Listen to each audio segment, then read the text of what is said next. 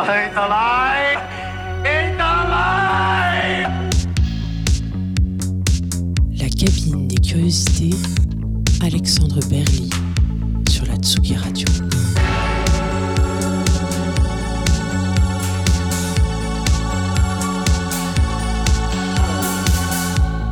Bonsoir et bienvenue dans la- ce nouvel épisode de la cabine des curiosités sur Tsugi Radio, l'émission qui pousse la porte du studio des artistes et qui s'invite pour les écouter et regarder composer. J'ai le plaisir de recevoir aujourd'hui le duo Froid Dub, composé de François Marché et de Stéphane Bodin. Ensemble, nous allons remonter le fil de leur carrière et revenir avec eux sur les coulisses de la production de leurs disques, comme leur approche de la création. Bonsoir François et Stéphane. Bonsoir. Bonsoir. Merci beaucoup d'avoir accepté notre invitation. Pour les auditrices et les auditeurs qui ne vous connaîtraient pas, je vais rappeler quelques éléments de votre carrière. Vous vous êtes rencontrés à la fin des années 80 au lycée à Niort. Notamment, vous êtes connectés autour du, groupe français Ptose, qui était un, groupe assez culte dans l'histoire de la musique underground française. Vous avez multiplié pardon, les projets au fur et à mesure des années. Euh, il y a eu la période Bosco, euh, fin des années 90, avec lequel vous avez sorti 4 LP. Euh, Panty Wheel en 2003 avec un disque, le groupe Prototype, le groupe Blackmail avec lequel vous avez également sorti 4 disques, et le projet qui vous anime depuis 2021, le projet Froid Dub, avec lequel vous avez également sorti 4 mini-LP. C'est ça. Euh, vous êtes également derrière le label De l'Audio qui a été fondé en 2016, un, la- un label euh, donc qui sort les disques de Froid Dub mais qui, se- qui a également sorti Charlotte Leclerc, des rééditions comme La Confirmation, Patrick Michaud et des disques plus obscurs comme To- Toxic Frequency ou la dernière sortie, il me semble que c'est Sp- Spiraling Synthesizer for Heavy Cosmic Music. Mm, c'est ça. Dis donc, tout est bon. Et merci. Et euh, vous avez également euh, commis un remix pour Cosmo Vitelli, sur- à propos duquel on reviendra euh, plus tard dans l'émission. Mais je vous propose de commencer cette émission en écoutant un morceau extrait de votre dernier disque Cinch Unity, qui est sorti le 1er décembre dernier. Sur les titres de l'album, vous continuez d'arpenter le chemin tracé depuis le premier EP. Euh, A Nice Bear Cruising the Jamaican Coastline. Je vous propose d'écouter le morceau Bass et on en parle tout de suite sur Tsugi Radio.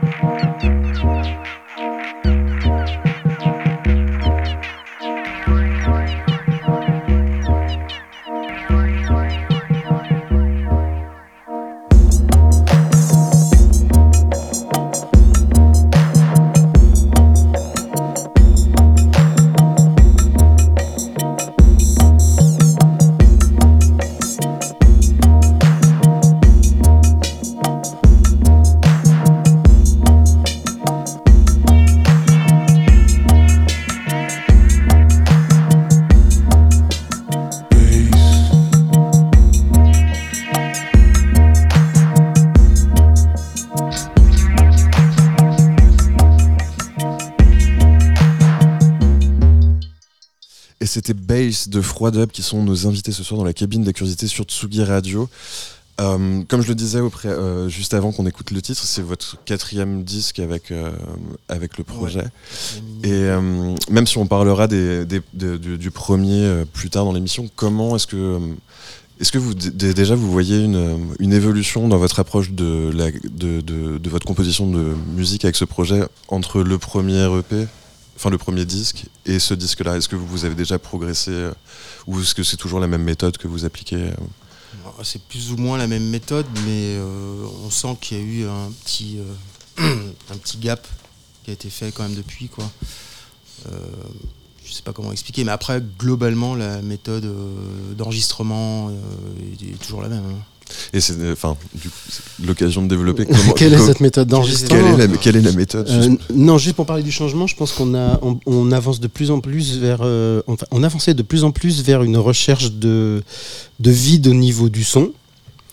Et j'ai l'impression qu'on a été pas loin de ce qu'on peut faire de mieux personnellement sur celui-là. Donc il y a des chances qu'on redevienne, on revienne faire du, du plein et un peu sale sur la suite. On en parlait dernièrement. Euh, parce qu'il y a toujours cette idée de chercher l'espace euh, dans, dans le son. Et autant le premier était plus un disque d'intention, je crois, et, de, et moins de recherche de son. C'était plus un- une esthétique, Ouais, mais enfin, c'est, c'est pour ça que je posais la un peu moins technique. que je voulais poser la question parce que le premier c'est un peu une déclaration, une, une sorte de charte esthétique du projet. euh, Oui. Vraiment le, vraiment les intentions. euh, Mais l'idée, c'était, on a mis quatre albums là, un peu à, à affiner, je crois, le, le propos et, le, et la qualité technique du son. Et là, on, on en parlait dernièrement et François me disait qu'il voudrait revenir vers un truc où le- l'esthétique reprend plus de place et un peu moins la technique dans la précision du son. Voilà, donc s'il y a des choses qui ont bougé, c'est ça, je pense, sur les quatre. Non, mais parce qu'en fait, effectivement, comme on disait, euh, euh, enfin comme, j'ai mentionné en- pour vous introduire, euh, vous avez quand même sorti quatre disques dans un espace-temps relativement réduit. Enfin, c'est beaucoup. Enfin, Oui, depuis, de- depuis 2021. C'est parce qu'on a notre propre label aussi. hein. Ce qui fait qu'on n'est pas imposé à un agenda. Oui, non, mais bien Là, sûr. Beaucoup de groupes sont obligés d'attendre de la place dans les agendas des labels pour pouvoir sortir des disques. Nous, dès qu'on a du- des- de la musique de prêt, on la sort. De prête, Toi, tu parlais euh, en termes de production, de rapidité de production. Bah, en termes Ah. de rapidité, puis surtout le, le recul qui est nécessaire pour euh, euh, envisager un morceau comme euh, sortable ou non, euh, tu vois, parce que tu peux être très content de ce que tu produis en studio, mais ouais. t'as- t'as quand même besoin d'une sorte de filtre. Enfin, je pense, hein, de, enfin, Bah, je pense qu'on s'est pas trop posé la question euh, là-dessus. On a continué à faire euh, des titres. euh, Il n'y a pas eu beaucoup de, déchets par rapport à d'habitude, par rapport à d'autres projets. Et en fait, on c'est pas qu'on s'est satisfait rapidement, mais on a, toujours été ultra optimiste sur ce qu'on faisait. donc, de fait, c'est- voilà, c'est sorti dans la foulée, quoi. et- et comment vous fonctionnez Du coup, vous faites des jams en studio que vous éditez après, que vous enregistrez plus proprement, ou, c'est vous avez déjà des idées un peu euh, préconçues, ou des ou des, des figures imposées comme euh, une ligne de mélodie et que vous essayez de faire rentrer dans un carcan. Non. Ça peut être, ça peut être des jams aussi. euh, voilà, on fait tourner, euh, on fait tourner euh, une boîte, enfin la une 808 en l'occurrence, un MS10 en synchro, euh, avec deux trois euh, cordes, de- de synthé, voir comment ça, ça évolue. Euh, on peut enregistrer sur 7-8 minutes et puis tailler dedans. euh, Mais très souvent, ce qui reste à la fin euh, ressemble pas du tout à ce qu'il y avait au début. hein. Enfin, même c'est. Non, non, non, non, bah oui, c'est sûr. Souvent, en fait, on commence à faire des choses pour avoir euh, un, un terrain, Un socle, ouais. un socle, un Mhm. terreau pour planter des choses. Et souvent, euh, ça dégage et puis c'est remplacé par autre chose. Bah, C'est un peu le- le- le- le- l'intérêt de cet aspect créatif aussi, d'arriver avec une idée et de la transformer euh, au fur et à mesure de la manière dont cette idée réagit aux autres éléments qui interviennent dans le morceau. euh. Et puis c'est surtout vraiment le, le- le- un des trucs inhérents à la musique dub. hein. C'est pour ça qu'on a un peu aussi. C'est un peu. Sans se revendiquer du truc, quand même, il y a une filiation dans la façon de faire. Où, vraiment le studio est un instrument. Non, non, mais alors, tout à, bon, euh, on va évidemment en parler, mais surtout que, en plus, le, le projet qui vous animait précédemment, c'était donc Blackmail, qui était, qui avait une, qui était aussi électronique, mais qui était un peu dans une approche euh, beaucoup plus rock, on peut le dire. Oui, oui. Et là, effectivement, euh, même s'il y a toujours cette filiation un peu anglaise, euh, c'est euh, effectivement le, côté un peu, j'allais dire spectateur, mais alors que vous êtes acteur et qu'effectivement le studio, mais laisser le son se développer lui-même, donner du temps au, aux effets, de faire leurs effets, de, de travailler les textures, de travailler tout ça. C'est aussi un, ça fait aussi partie du, du- du- de la notion, enfin du concept du dub aussi. euh, Oui, après dans le dub, le- à la- dans le dub historique, les producteurs allaient prendre des bandes de- déjà enregistrées et ils en faisaient de la matière pour bosser Mhm. avec. Vu que nous, on n'a pas cette matière qui existe, en fait, on la fait, on fabrique une espèce de matière euh, un peu temporaire qui va nous faire, euh, qu'on va utiliser pour fabriquer autre chose. Non mais c'est super intéressant et surtout qu'en plus, euh, enfin on en parlera un tout petit peu après euh, pour parce que l'émission est un peu chronologique, Euh, mais consécutivement à la sortie de votre premier disque, vous avez sorti un disque, enfin un dub du premier disque. Oui. C'est super intéressant. Mais avant ça, euh, euh, en préparant cette émission, je vous ai demandé de m'envoyer plusieurs morceaux d'influence, en tout cas qui vous ont marqué et ou inspiré euh, au cours de votre histoire personnelle. Et euh, donc parmi ceux-ci se trouvait le morceau Paranoia Claustrophobia dub du groupe Basement 5. Basement 5 est un groupe anglais fondé à Londres en 78 qui naviguait entre le punk, la new wave, le dub et un peu le ska. Et euh, le morceau est issu de leur disque In Dub qui est paru en, en 80 après la signature du groupe sur le label Island. Il a été mixé par Martin Annette, qu'on connaît aussi pour son travail sur Joy Division, et plein d'autres groupes euh, assez fondateurs de la période. Donc je vous propose d'écouter le morceau de Basement 5, Paranoia Claustrophobia Dub, tout de suite sur Tsugi Radio, et on en parle juste après.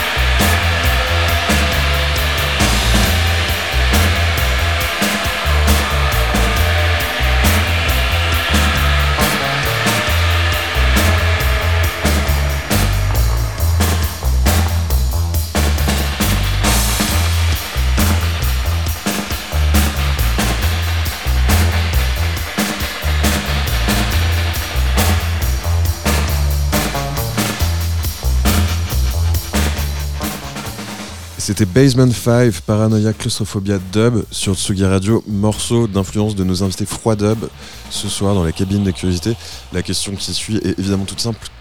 Comment ce morceau vous a parlé? Comment ça vous a inspiré, influencé dans votre approche de la musique? Bah, c'est un morceau qu'on connaît depuis longtemps quand même. hein. Oui, oui. Et puis c'est surtout le- le- le- la façon de- de- de- de- d'utiliser les effets qui est quand même euh, pas super euh, académique non plus et Dans en le dub. très académique, mais qui est pas académique dans le dub quoi. Et voilà. Et puis euh, puis Martine Annette quoi. Tout Ouais, bah, bien sûr, c'est, euh. Puis l'équilibre entre le chaud et le froid est super quoi. C'est Tu veux dire la clim du studio? Non, je parle du son du, du morceau. Non, Non, parce qu'il y a un sujet sur les clims du studio, enfin, mais c'est plus les histoires qui sont relatives à New Order et Joy Division où ils, où ils montaient les clims du studio pour que les musiciens ne fassent qu'une seule prise et qu'après ils s'amusent avec les bandes. Mais euh, non, non, mais ouais, mais bien sûr. Après, le morceau est extrêmement, effectivement, euh, médium, euh, froid. Oui, c'est à la fois euh, hyper euh, rond dans le swing et hyper tranchant au niveau de l'EQ. Mhm. Ça, c'est- chaud et froid euh, comme- on aime. Ça, on adore. Et vous, vous essayez de, de re- d'emprunter de nouveau des techniques, ou, enfin, ou en tout cas des approches de- d'utilisation d'effets qui peuvent venir de producteurs un peu cultes Pas comme Martin Annette. on en- pas trop. On, on- on construit un peu notre euh, savoir-faire et notre parc euh, dans notre coin depuis toujours. euh. Ce qui, tant et si bien que des fois, on a des révélations après 10 ans où on tourne un bouton et on fait euh, Ah ben d'accord Et on en parle et tout le monde nous dit bah, évidemment, vous êtes vraiment débile. C'est une source d'émerveillement. non, mais ce qui est super, c'est que ça nous a permis de faire autre chose et que ça, et ça nous a permis de faire des choses qu'on n'aurait pas fait comme ça. euh, Mais non, mais c'est super. donc on, est, on, on- on aime bien le côté un peu empirique de, de tout ce qu'on fait, de construire notre truc. euh. Moi, je, enfin, je trouve que le, le côté, enfin, c'est c'est pas du tout euh, médisant, mais l'aspect un peu amateur de l'approche de la musique, c'est vraiment super important parce que ça permet d'avoir un- une certaine fraîcheur de par C'est l'utilisation. de garder la naïveté du truc. Ouais, ouais, c'est non, mais plus carrément. qu'important, c'est même euh, c'est primordial. Mais non, mais c'est pour ça que c'est super chouette, même en, en connaissant bien les machines que vous possédez ou vous utilisez. Oui, non, mais c'est de- primordial. c'est- Bah, c'est toujours bien de se faire surprendre par les machines Bah et c'est toujours bien de les utiliser de la façon aussi dont elles ne doivent pas être utilisées. Ah ouais, ça, c'est notre leitmotiv depuis longtemps. le, euh, tu veux dire des utilisations euh, non anticipées des. euh, Oui, ou des erreurs. Oui, des ou même des fois, il y a des choses, on sait très bien comment ça marche et comment ça va se passer si on fait comme ça. Donc on, on se dit, bah ça on sait, donc c'est pas- peut-être pas la peine puisque essayons autrement.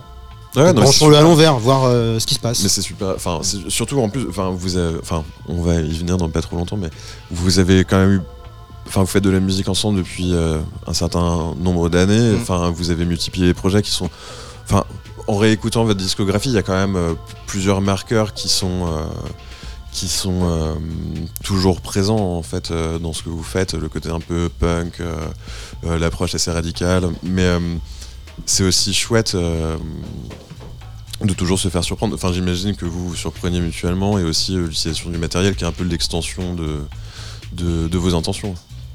Bah, si on devait aller au studio euh, en sachant ce qu'on doit faire, je pense que deux semaines c'est fini, c'est plié, on passe à autre chose. hein. Je le connais, lui préférait lire des bouquins. hein, Ce qui est aussi une source d'inspiration. oui, oui, non, mais oui, très bien. hein. Puis oui. moi je préférais aller au cinéma. Si, si, si... Moi quand j'y vais, je me dis putain, qu'est-ce qui va se passer Qu'est-ce qui... Il va y avoir un truc, il va se passer un truc. Ouais, mais c'est super excitant. Bah coup. oui, oui. Parce que du coup, vous travaillez sur quelle régularité? Vous faites des semaines euh, de 5 jours ou c'est plutôt des rendez-vous euh, On fait ponctuel. 4 jours entiers Ouais, et puis on fait une soirée, voilà. Ok. Ça, c'est une Par semaine. moyenne, quoi. une moyenne. ouais. C'est quand même assez, euh, assez euh, assidu euh, comme. euh, Oui, oui. Comme pour du plaisir, non? Mais euh, on- en, en- en support de nos douces paroles, on entend un autre morceau d'influence que vous m'avez envoyé, qui est Sandoz, donc Beneath the City Streets. Sandoz, qui était le projet de Richard H. Kirk, membre de Cabaret Voltaire. En, quoi- en- en quelques mots, en quoi ce morceau qui est complète, enfin, l'esprit est relativement similaire au morceau d'avant, mais beaucoup plus électronique. En quoi ça vous Ouais, très anglais, un peu euh, digi, euh, avec euh, un sample. voilà, mais après Richard Ashker, qui a fait tellement de Ouais, bien sûr. choses. C'est enfin, voilà, c'est quelqu'un quand même d'assez majeur. alors, je dirais pas dans le dub, mais en tout cas, ce, ce morceau est assez. Assez. euh, c'est une influence en fait. euh, Parce que 112, en plus, il y a des trucs qui sont assez trans, mais il y a des trucs Oui, qui sont aussi très ethniques, euh, Ouais, très, très percus. C'est assez. Finalement, c'est. Enfin, il y a, effectivement, il y a une esthétique assez digi. Ouais. Mais euh, c'est super vaste en fait. euh, et puis il a, il a une production assez dense avec, euh, Ouais, avec ce projet. Donc, C'est euh, ça. Puis un truc un peu arty aussi, Ouais, ouais. qui est, ouais, que- carrément. qui est pas un truc qu'on peut dire de Basement 5 qu'on a écouté avant, mais qui est un truc euh, qu'on qu'on retrouve un peu aussi comme influence, nous, dans, dans notre univers, ce petit truc un peu arty. Mais non, non, mais c'est super. Mais enfin, euh, je me souviens. Ah oui, euh, c'était euh, Augustus Pablo, le troisième morceau Mm. que vous m'aviez envoyé. Mais euh, Le classique. bah, en fait, moi, je, je, je, je connaissais pas Basement 5 pour être tout à fait honnête, donc euh, du coup, euh, c'est pour ça que je me suis euh, amusé à choisir. Et, euh, mais sans doute, c'est incroyable. Et euh, on, on arrive au moment un peu Michel Drucker de l'émission. Euh, on va revenir à votre premier projet, euh, donc qui est Bosco, de votre premier album qui s'appelait tout sobrement LP en 97. Euh, qui était signé sur le label Platinum, de, qui est- où- sur lequel est aussi signé Rubinsteiner, qu'on a eu le plaisir de recevoir dans cette émission, Tout à fait. et BMG. Ouais. Grand écart incroyable. Une licence, ça s'appelait. Et, euh, Ça s'appelait- Souvenez-vous. c'est c'est ça, dans l'ancien temps. Euh, donc c'est un projet beaucoup, enfin plus électronique, en tout cas plus house que. Alors là, c'est encore autre chose, euh, Bosco. C'est vraiment un truc. euh, Il y a la dimension arty, Ouais. qui, est puis- toujours euh, chez nous. Là, là en Euh. l'occurrence, ce premier album, c'est vraiment un truc euh, ultra lofi. Mhm. Parce que moi, j'avais un 8 pistes à cassette à la maison. J'avais acheté un sampler euh, sans mémoire euh, de la marque Gemini. Et donc, en fait, euh, voilà, c'est c'est- c'est- tout est parti de là, en fait. euh, de la musique euh, un peu. Euh, Il y a une influence Électronique, house, euh, euh, mais, mais, mais c'est une influence de Ouais. citation, parce que la house, il y a une telle culture du son dans la house, que là c'est quasiment le contraire. Euh. ouais, non, mais bien sûr. mais sur- et en fait, surtout en pleine période French Touch. Voilà, euh, c'est ce que j'allais dire. À l'époque, c'est- Bah, c'était ce qui nous plaisait bien, nous, de venir jouer un peu les vilains petits canards. Ah non, euh, mais, euh, c'est c'est- non, mais c'est- c'est fort, à- fort à propos. Donc je vous propose d'écouter le morceau Yo-Yo Martini et on, on en parle juste après.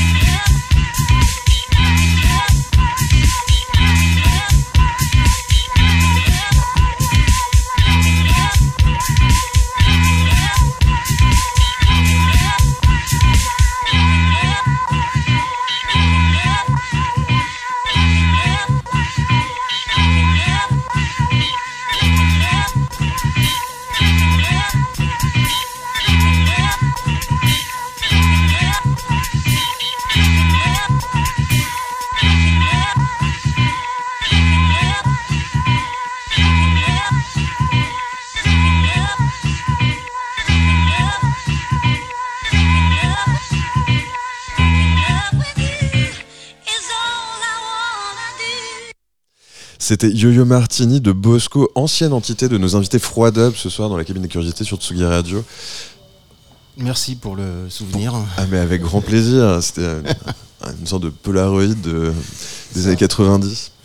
Et euh, donc du coup, enfin, vous me disiez en antenne que vous aviez fait le morceau avec un, un, un- donc un sampler, Un et, euh. Trois bricoles, vraiment. et, euh, euh, Ouais.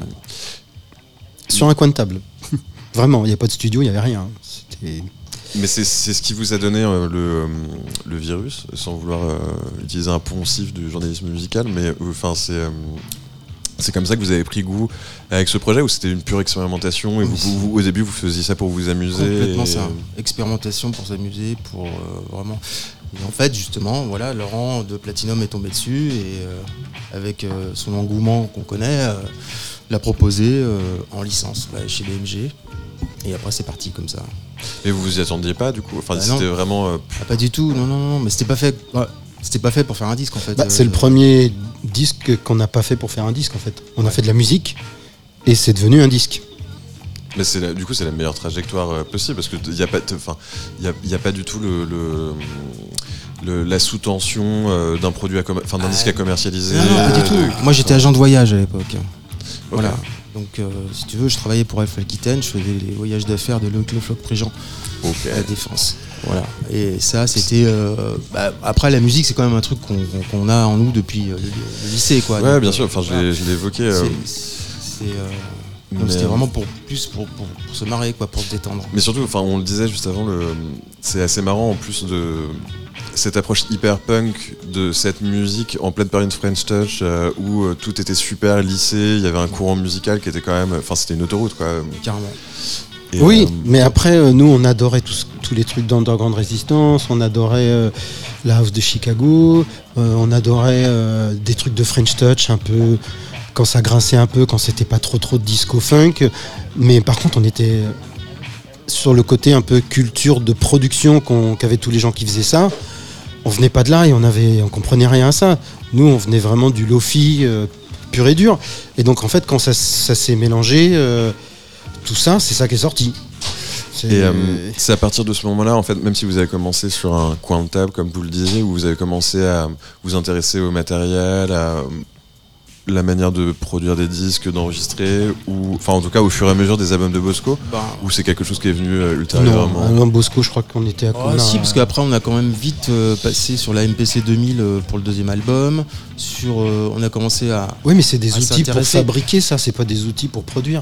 Euh, oui, non, mais c'est sûr. Mais après, euh, rappelle-toi, on est quand même passé, on a passé trois semaines euh, dans un studio aux États-Unis pour mixer euh, le deuxième album qui a été enregistré sur une MPC 2000, quoi. Oui, mais rappelle-toi qu'on est arrivé, il y avait des morceaux, il y avait six kicks. Et le mec nous a demandé pourquoi on mettait six Voilà. kicks. Et on lui a dit parce qu'on n'a pas C'est comme choisir. ça. C'est comme ça qu'on apprend. Il n'y avait pas de problème de phase du coup. bah, certainement. pour nous, non. Pour lui, oui.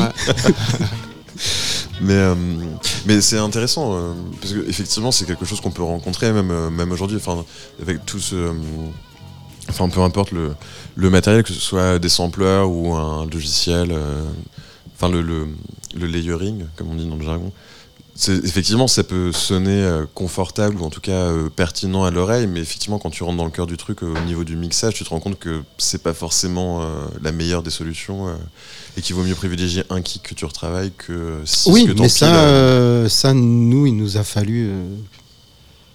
Euh, enfin, pas, pas non plus 10 ans, quoi. non, euh, mais il nous a fallu longtemps. Mais, ap- mais après, comme euh, je te disais tout à l'heure, moi, je suis hyper content d'avoir passé plein de temps à, à mettre les mauvais kicks ou à en mettre trop. Ah euh, non, mais je suis tout à fait d'accord. hein. je suis très Oui, content oui. du c'est- parcours initiatique qui nous a amené à, Mais carrément. à nous fabriquer, à, à- à affiner euh, notre façon d'écouter de la musique. Et puis c'est super important de se planter en fait. De, Oui. de, enfin, Oui. ou en- parce que t'as beau recevoir les meilleurs concerts, des, me- euh, des me- les meilleurs concerts, les meilleurs conseils, pardon, des musiciens, des meilleurs musiciens ou des musiciens que t'estimes et que tu respectes. Si tu t'expérimentes pas par toi-même, déjà t'intègres pas forcément l'apprenti. Enfin, de mon point de vue. hein. Oui. Et en plus, euh, besoin, enfin, tu fais ta propre musique, donc t'as quand même besoin de t'approprier l'outil et de le digérer, l'utiliser de ta propre manière. Enfin, en tout cas, moi, Oui, je, oui. je le vois comme ça. Mais... Oui, puis là, bon, il n'y avait pas de tuto kick. Non, il n'y avait pas YouTube. Voilà. Et en même temps, euh, on, peut, on peut voir tout et son contraire euh, sur YouTube aussi, dans le- les fameux tutos Oui, que tu mentionnes. oui. Il n'y a, pas- a de. y a pas de vérité générale, euh, Tout à fait. ce qui est assez drôle parfois. Petit saut dans le temps, parce que vous- avez multiplié les projets et euh, moi je voulais euh, passer un, un morceau que j'ai beaucoup passé en club euh, quand j'étais plus jeune. Euh, de votre groupe Blackmail, donc là c'était plutôt en 2013, si ma mémoire est bonne, euh, pour euh, l'album Bones. Ouais. Et euh, donc c'est un groupe que vous composiez tous les deux avec euh, Sylvain le Jeune. Alors, Leven. euh, Leven. Ah, Leven, pardon. autant- Mais on composait à trois en fait. autant pour moi. Ouais. D'accord, ok. On composait à trois, Oui, c'était vraiment euh, un groupe à trois. C'est d'accord. Autant pour moi. Et euh, donc, une veine plus rock, plus sombre. Vous avez sorti trois disques sur le label de Mike Tice, Yukfo Records, Mm. et également une bande originale de film qui s'appelait euh, Amoré synthétique, Mm. euh, qui elle est sortie sur Gonzai Records. Donc je vous propose d'écouter le morceau A Miracle America qui est sorti donc euh, à l'occasion de ce premier album. Et on, est, et on en parle après sur Tsugi Radio.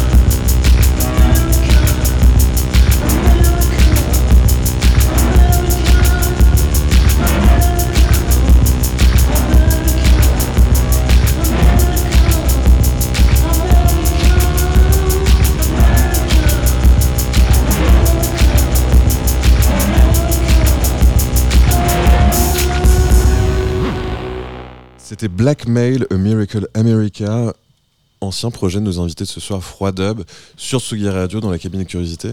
On le disait en antenne, ce morceau, c'est effectivement un morceau assez backroom, mais euh, globalement, le, Blackmail, en tout cas le premier album, qui est celui dont j'ai le plus de souvenirs, euh, c'était assez moite quand même comme musique. euh.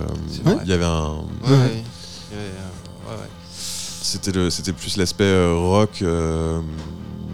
Cave euh, qui inspirait ce- cette atmosphère ou, c'était ou c'était c'est- ou c'était la, la contribution de votre euh, troisième partenaire euh, Non, non, non, je pense qu'on était un peu dans ce truc-là euh, à l'époque. Enfin, pas Qu'est-ce qu'on buvait, qu'est-ce qu'on buvait à l'époque?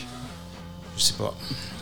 Euh, non, je sais pas. J'ai pas. Il y, a- y a pas, y avait pas, un- y a pas eu un, un- une réunion euh, Oui. au départ en disant on va faire un truc moite, un peu rock, machin. En fait, non, on mais a, j'imagine en fait, euh, Sylvain, on l'a rencontré parce qu'on a produit euh, un, un groupe dans lequel il jouait avant qui s'appelait This Is Pop, ok Wow. et on est resté copains après. Et il venait euh, souvent au studio, on buvait quelques bières et tout, on écoutait de la musique. Et puis, mais et un soir, en fait, on s'est dit, bah, plutôt que d'écouter de la musique, peut-être faisons de la musique. Et on a bricolé un truc. Et c'est le premier morceau de Blackmail qui s'appelle She's Crafty. Mhm. Et euh, on s'est dit, bah, vu que c'est super, bah, tiens, un deuxième peut-être. euh,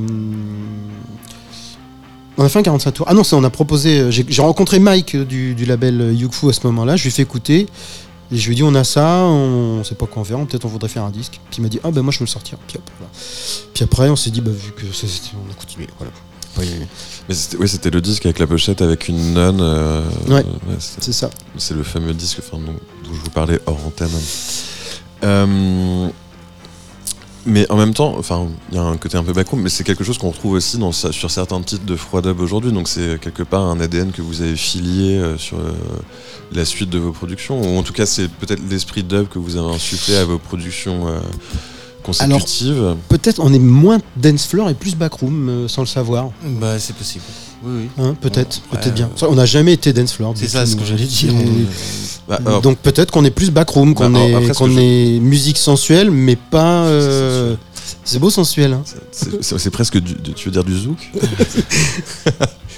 Non, enfin je sais pas, j'analyse, et je réfléchis en même temps que tu m'en parles parce que j'avais jamais été sur ce terrain-là. Donc Ah bah, ça- parce que pour m'intéresse. enfin pour moi à l'écoute, enfin moi c'est un truc que j'ai ressenti. Enfin après on a tous effectivement nos, nos prismes et nos tropismes, mais euh, enfin moi j'ai trouvé ça hyper backroom, euh, Mais je, de- enfin très frontalement quoi. je vois ce que tu veux dire. Après, sur Froid Dub, ma femme me dit que parfois ça lui fait penser à certains trucs de Patrick Collet. Ouais mais carrément, Donc, mais euh, tout à fait. Enfin voilà. je C'est peut-être ça, backroom. le, le côté backroom. euh, voilà. Mais bon, voilà, on est fan. Hein, donc, euh, Mais, mais alors c'est marrant parce que effectivement, enfin, j'avais jamais envisagé ce rapport avec Patrick Collet, même si quand tu, quand tu l'évoques, euh, un- ça semble très naturel. Mais euh, ça, peut- ça pourrait être une super idée de scorer un peu des, des films porno aussi. euh, écoute, on Avec on, Dub. on est ouvert à toutes les propositions. parce que Patrick Collet a beaucoup fait ça. Quoi, Ah et, oui, bah, et c'était. euh, et c'était plutôt pas mal d'ailleurs. Enfin, tous les disques qui sont sortis, notamment sur Dark and. Trees, enfin, c'est vraiment bien. très chouette. Et puis, puis en plus, il était super. Enfin, euh, petite parenthèse, mais il était quand même super prolifique pour un garçon de Mm. Cette période-là. Puis même son groupe catholique, enfin, moi, que j'ai vraiment découvert avec Larry Issue euh, il y a 8 ans, je crois. Ans. Catholique, c'est euh, la pochette où il fait semblant de courir. Ouais, exactement. ouais. C'est un groupe qu'il avait formé avec. Ça, euh, je suis passé un peu à côté. Mais c'est beaucoup plus rock, mais euh, Ouais. enfin bref. Mais, très- mais, très, mais oui, du coup, enfin, le, le fait que tu en parles, euh, ce qui nous amène effectivement à parler de votre premier disque, donc avec Froid Up, qui, qui sort la, la- la même année que la fin de Blackmail finalement. Enfin, je sais pas si c'est vraiment une fin ou c'est juste une pause. C'est un peu. euh, euh, oui, bah bon, tu sais, il y a- bon, après, il y a eu. Il n'y a pas eu, une réunion euh, à la fin non plus. Il n'y en a pas eu au début. Très il y en peu, a pas très eu- peu de réunions du Non. coup. Bah, Non, bah, les choses se sont un peu Faites naturellement. Faites Ouais. naturellement, ouais. Euh, Sylvain est parti de Paris. euh, Et puis, nous deux, on avait un peu on Et, envie de changer un peu de son. Et le, le- le fait de. Enfin, j'y pense que maintenant, pardon, mais vous, comme vous êtes habitués à travailler ensemble depuis toutes ces années, le fait de créer un groupe à trois, donc de- de- d'introduire un élément extérieur dans votre duo euh, historique, entre guillemets, Il faut nous supporter. comment. Ah oui, d'accord, parce que c'est compliqué au non, quotidien. c'est pas compliqué, ou- mais. euh, Bah, on a nos habitudes. hein. après, Mais euh, bah, Sylvain nous a dit que c'était hyper agréable et puis des fois un peu spé parce qu'on on se connaît tellement que des fois où les choses se font sans qu'on parle donc les gens se disent Il y, a- y y plusieurs personnes qui sont passées au studio m'ont dit ça des fois. Ma femme me l'a dit aussi. Elle m'a dit c'est vraiment très étrange de vous regarder travailler. Parce que du coup, vous, enfin, vous communiquez, vous communiquez pas, vous savez, enfin, vous savez Les deux. Oui, les deux. Les oui, deux, On peut faire des choses sans se parler. Et puis, euh, et puis parler. Après, quand ça va pas, on le ouais. sait très vite. Par contre. Ouais. Mais euh, enfin, j'ai pas du tout envie d'être. pas- Ça vous arrive? Parce que, enfin, de vous embrouiller sur. euh, Jamais.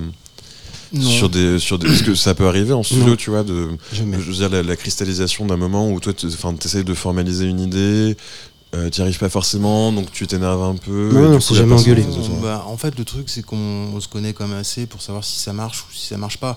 Mhm. Et euh, et, euh, c'est- c'est- il y en a pas un qui, qui veut absolument mettre une idée en avant. Enfin, c'est. non. Non, non, mais je comprends tout à fait. hein, Mais c'est communication is key. Oh, ouais. Puis on, mm, bah, non, puis on sait qu'on a dépassé le truc d'ego. Ouais, non, puisque mm, on n'en est plus là. On a dépassé le truc d'argent puisqu'on a été à une époque dans, dans le milieu musical où il y en avait, on est passé au travers sans s'engueuler. Donc quand tu as dépassé ça, euh, globalement increvable. bah euh, oui, je pense. Enfin, dans, dans un aspect mille bornes de la chose, effectivement, t'as Ouais. un peu, euh, t'as un peu échumé. euh, je tout pense. ça. Non, mais c'est vrai. Non, mais je me permettais de poser la question parce que parfois, c'est vrai que le le fait de collaborer de manière euh, historique avec euh, quelqu'un et euh, l'introduction d'une- d'une- de- d'un nouvel élément, ça peut complètement euh, rebalancer euh, tous les équilibres. euh, qui Bon, il a fallu trouver un, ajuster deux trois trucs, mais ça s'est fait. Ouais, tu veux dire quoi Pour Blackmail tu Ouais, Sylvain, il a fallu qu'on ajuste un tout petit peu deux trois trucs euh, Non, non, mais par rapport à la, à la- c'est au fonctionnement habituel, mais euh, ça- C'est assez, intéressant, enfin c'est super euh, admirable parce que parfois euh, le fait de monter des groupes, c'est aussi effectivement une guerre d'ego, c'est euh, t- t'as Ouais. plus l'impression de faire de la politique que de faire de la musique, c'est Oui. euh, assez Bah, compliqué tu vois. ouais, C'est assez, euh, c'est assez plaisant de, de voir des duos comme vous où, où c'est bah, simple en fait. Sylvain est un mec intelligent, hein, donc. Ah, Non, non, non, mais, Bah, non, mais ce, ce que, enfin, ce que je voulais dire par là, c'est que dans toutes les combinaisons possibles, tu vois, parce que enfin, le- les auditeurs qui nous écoutent font, enfin, sont euh, fans de musique, mais sont aussi, euh, pour certains musiciens, c'est vrai qu'ils sont aussi confrontés à des situations où c'est pas forcément simple euh, d'évoluer dans un Oui, groupe. après, tu as euh, des tu groupes vois, qui aiment beaucoup évoluer dans le chaos. Nous, c'est vraiment le contraire. hein. Nous, euh, on- Oui, c'est ça. on- C'est plutôt charentaise, quoi. Non, pas charentaise, Non. mais on est plutôt. euh, On n'aime pas travailler dans, dans, dans, dans, Dans le stress. Dans le stress, l'aigreur et, le, Ah non, non, et tout ça. Non, mais il y a des gens qui adorent. hein. Mais parfois, On, a bossé avec des musiciens comme ça parfois. Ouais. mais parfois, pour nous, c'est compliqué. hein. Ça, c'est hyper compliqué pour nous. pourquoi? Parce que ça renvoie à une sorte d'urgence qui, qui vous stimule pas? Bah parce que ça, ça, ça ramène des émotions qui sont autres que la musique même. Ça, fait un ça ramène euh, l'émotion du temps, où il faut aller vite, ça ramène l'émotion de, de, de l'efficacité, où il faut, faut, faut que les choses valent le coup d'être faites. Faut- Ouais. Ça Euh, peut ramener le, le truc de l'expérience euh, doit être ultime ou ne pas être, euh, Hmm. tu vois, de, de genre de choses. où- alors que nous, notre but, c'est juste, euh, on a un truc un peu de, de laborantin. Le- nous, l'objectif, c'est la musique. Non, mais je, je, je comprends tout à fait. Et donc, euh, c'est vrai que ça, par contre, euh, c'est arrivé, c'est compliqué pour nous, les gens qui aiment travailler dans le chaos. Ça, ça, c'est Parce que paradoxalement, parfois, l'urgence, ça amène aussi, enfin, ça facilite le processus de décision, tu vois. euh, Le fait de devoir faire des choix euh, forcément inhérents à la création d'un morceau. Le Mm. fait de ne pas avoir de temps, ça permet de trancher. En tout cas, surtout pour des personnes relativement indécises ou qui doutent beaucoup d'elles-mêmes, ça permet de. Après, moi, il y a des groupes que j'adore, qui sont des groupes euh, qui évoluent dans le chaos. hein, et s'ils évoluaient pas comme ça, ça serait pas le même groupe. Donc, je suis très content que eux aient trouvé leur, euh, façon de faire. hein. Ce qui nous amène à parler de votre nouvelle façon de faire avec donc votre le projet qui vous anime euh, depuis 2021, donc Froidub. Donc euh, en 2021, c'était le, premier disque, donc An Iceberg Cruising de Jamaican Coastline, qui résume assez bien finalement le- l'ADN, parce qu'il y a effectivement le côté dub, donc la Jamaïque, les tropiques, les bandes magnétiques, et, euh, et euh, l'iceberg qui est plus euh, l'aspect synthétique de la musique. Mm. Et euh, du coup, je vous propose d'en écouter le morceau Frozen Chips Sandwich du, euh, issu du premier disque sur Tsugi Radio de Froidub et on en parle juste après.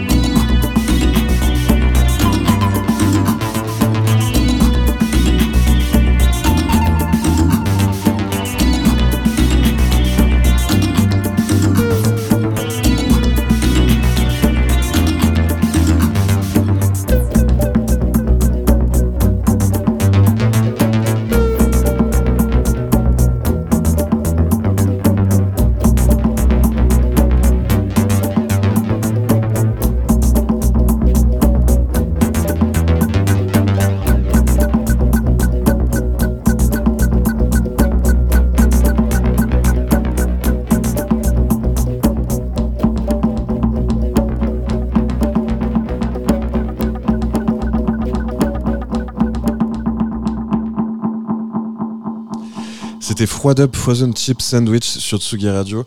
Et euh, donc, euh, je- comme je disais juste avant, vous avez sorti ce premier disque de votre nouveau projet euh, consécutivement au dernier album de Blackmail. Que- comment est-ce que vous avez abordé le, le- le switch entre les deux projets? Ouais, et qu'est-ce qui, vous a amené à, à vous reconvertir dans le dub, entre guillemets? C'est en fait c'est vraiment des trucs qui se sont faits euh, très naturellement. Il y a eu ce Covid, enfin ce confinement de deux mois qui a bloqué un peu tout le monde. Et puis euh, moi j'étais chez le studio est chez moi, donc en fait c'est un peu plus facile. Donc pendant le confinement j'ai bricolé plein de trucs et tout. Puis avec euh, mon ambition euh, démesurée j'ai voulu faire 30 cassettes. Et j'ai fait écouter à Stéphane qui m'a dit non ça euh, on va le sortir sur le label. Oui, parce Et- qu'il me semble qu'au début, c'était juste ta musique qui était curatée par Stéphane. Ouais c'est ça. C'est ça hein je- euh, et après, euh, ça s'est fait. euh, en fait, on a beaucoup discuté. On s'est dit bon, bah alors c'est quoi là Qu'est-ce qu'on fait? On sort juste le truc et puis après, ça, ça Ouais, en reste. fait, il n'y avait, pas de- il y avait pas de projet. Il y avait pas de projet de la musique, il y avait un tas de musique. c'est après Et- discuter. euh, il a dit bon voilà. Il euh, m'a dit, euh, j'ai fait ça, je sais pas quoi en faire. Je lui ai dit, bah attends deux secondes, on va réfléchir, parce que je lui ai dit, je trouve que c'est vraiment génial. euh, On va trier un peu, mettre un peu d'ordre, et puis voir euh, la forme que ça peut prendre. Donc euh, voilà, c'est sorti euh, ouais 2021. Donc on a fait 300 vinyles. Je lui ai dit, écoute, peut-être que dans 6 mois, on les aura les cartons dans l'entrée, mais j'ai l'impression que c'est vraiment super, et il faut partager, il faut que, faut que En ça plus, sorte. J'ai l'impression que ça a pris relativement rapidement. Deux mois, euh, deux ouais, mois on avait tout ça. vendu, on n'avait plus rien, et, Ça a et été deux mois après, on recevait des mails de partout. Un peu. C'était playlisté dans pas, ouais, pas mal de. Non, c'est- oui, C'était playlisté sur Tsugi Radio aussi. hein. Mais, Bah, euh, merci. Très bien, merci. Et euh, oui, oui. Non, non, c'est donc- passé de rien à, à- à exister en deux mois. Mais euh, et du coup, c'est c'est le, le- la réception euh, de- du public qui vous a motivé aussi à poursuivre ou c'était plus- c'est- ou c'était plutôt euh, c'était plutôt euh, C'est l'envie de creuser le, le truc, quoi. parce que du coup, c'est ce qui vous renvoie aussi parce que enfin le, le dub en tout cas parce qu'il y a une, une grosse exception euh, anglaise, il y a de la buée sur ta bonnette. Euh. Non, non, non, je, je t'écoute. Il y, a- il y a quand même une, une- une énorme, un, un gros ADN anglais. Enfin, on pense évidemment euh, à Weatherall, mais euh, aussi à toute la scène euh, On You Sound, euh, Ouais. enfin, la scène, le label On You Sound, pardon. Et euh, il y a un côté, c'est une sorte de retour euh, vers quelque chose qui t'a, enfin qui, enfin qui t'a animé d'abord François. euh, et après, vous vous êtes rejoint dessus ou c'est quelque chose qui vous Bah, toujours toujours été drivé là, ça, euh, hein. C'est des trucs qu'on a toujours écouté, ça. Donc, euh, c'est sorti. euh, Euh, ouais, non, ça a toujours été là. Après, moi, je, je, je vois très bien le moment où je me suis mis à écouter beaucoup plus de dub, c'est quand je travaillais dans le bar dans le, à côté de République, qui était très rock'n'roll, et j'avais la tête mais farcie de musique. Mhm. Et j'avais, quand je rentrais, j'avais qu'une envie, c'était d'écouter des trucs où il n'y ait pas de guitare, pas de gens qui crient et tout. Et il a commencé à y avoir de plus en plus de dub euh, sur la platine. Donc plutôt de digidub parce qu'il y a quand même. Non, moi je préfère le dub roots, vraiment. Mais pourtant, il y, y y a de la guitare quand même, Ben oui, mais je veux dire, elle est filtrée. Surtout chez King Tubby. carrément. Oui, mais le fameux filtre King Tubby, euh, récemment réédité par Sungas. Je n'ai aucune part chez Sungas, mais le filtre a l'air vraiment très très bien.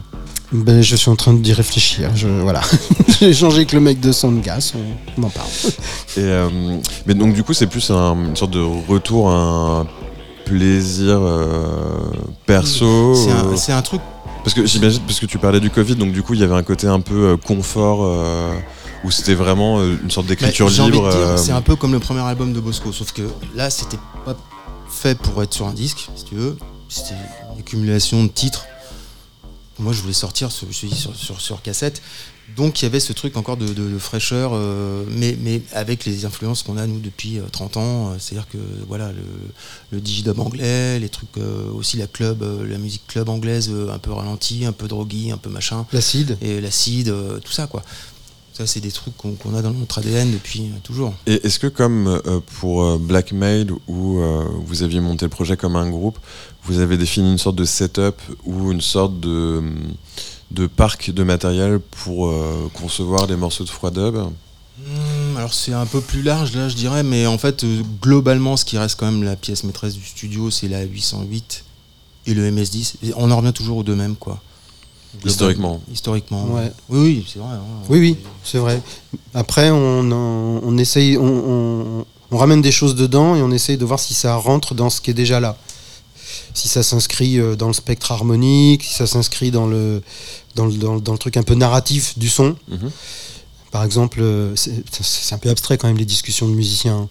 C'est. C'est- la chance que nous offre Tsugi Radio. Ouais, hein. bah oui, oui, j'ai l'impression d'être dans un bar avec des copains en train de parler de musique. Donc c'est.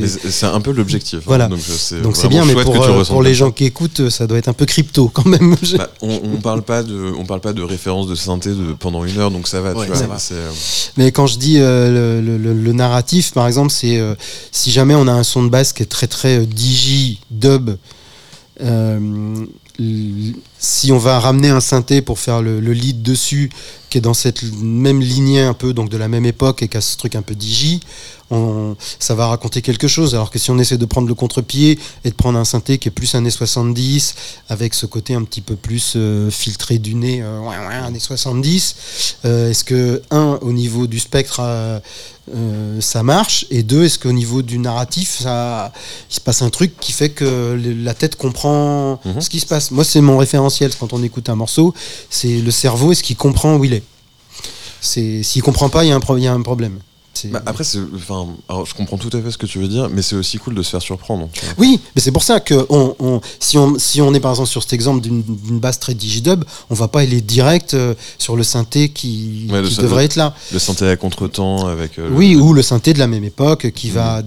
vu qu'il est fabriqué à la même époque, c'est les, les mêmes composants, donc il va aller se mettre tout seul dans le mix tout seul. non non mais euh, ouais non, effectivement il y a l'idée de la place dans le mix mais euh, c'est super intéressant comme démarche parce que du coup enfin c'est un peu comme composer un tableau ou composer une photographie tu vois Oui. t'as, le cadre et t'as euh, le premier plan le deuxième plan le troisième plan la manière dont ça s'assemble la, perspective euh, du, du cadre bah, sauf que là, il y a le haut, les aigus, le bas, les basses, Ah, la stéréo, la droite, la gauche, et puis il faut, faut, faut mettre des touches là-dedans pour qu'il y ait assez de trucs euh, remplis pour que ça fasse de la musique, mais qu'il y ait aussi assez d'espace pour que ça respire. Et que Ouais, puis le- ça la, pas, voilà. la spatialisation, euh, Ouais. les effets, enfin c'est autant d'outils que, enfin effectivement parce que le- la base du dub aussi c'est effectivement d'utiliser le, le studio comme un instrument, donc il y a aussi tout ce travail autour du son, euh, les effets.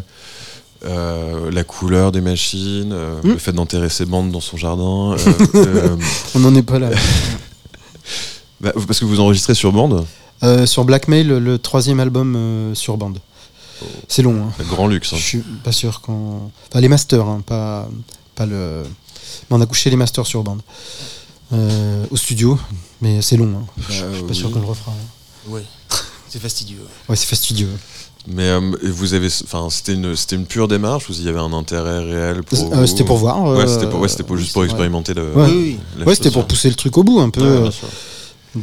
Pour pouvoir dire bah on l'a fait on a, on, a, on a couché nos masters sur bande ce fameux euh, gras euh, de la compression de la bande quand on pousse tout ça est-ce que c'est vrai ou est-ce que c'est un fantasme et tout donc euh, on l'a fait Mais c'est assez, euh, oui, effectivement, c'est assez intéressant. bah oui oui bah on est là pour ça hein. vu qu'on a notre propre studio on paye pas à l'heure hein, donc euh, Ce qui est une chance. Mais, euh, mais ce qui est aussi le- la joie des studios, enfin des home studios, enfin c'est vraiment le.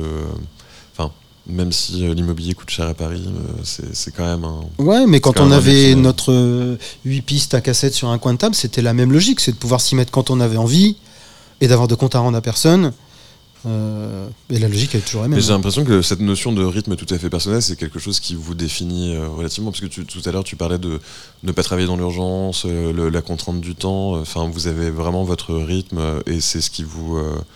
C'est ce qui vous définit dans votre, dans votre approche du travail. pas euh. nous définit mais nous, nous cadre euh, Nous cadre et nous Euh, conforte un peu aussi, quoi. ouais Parce que, parce que vous faites les choses au fil de l'eau et que c'est fini quand c'est fini, ou Ouais. vous vous imposez des deadlines? ah non Non, jamais de non jamais deadline. deadline Euh, Et du coup, qu'est-ce qui vous fait, qu'est-ce qui vous fait réaliser qu'un morceau est terminé. Bah moi c'est le moment où j'ai l'impression d'écouter un disque. Ce qui est hyper précis comme, euh, comme critère. Ouais mais alors euh, c'est il y a un moment où je le sais. Ouais, Genre je- j'ai plus un seul son qui m'agace où je me dis ah ça il y a un truc qui va pas. Ou ah ça on dirait une démo ou alors ah ça il y a trop d'aigus ou ah ça il y a un truc l'effet on dirait qu'il est en plastique.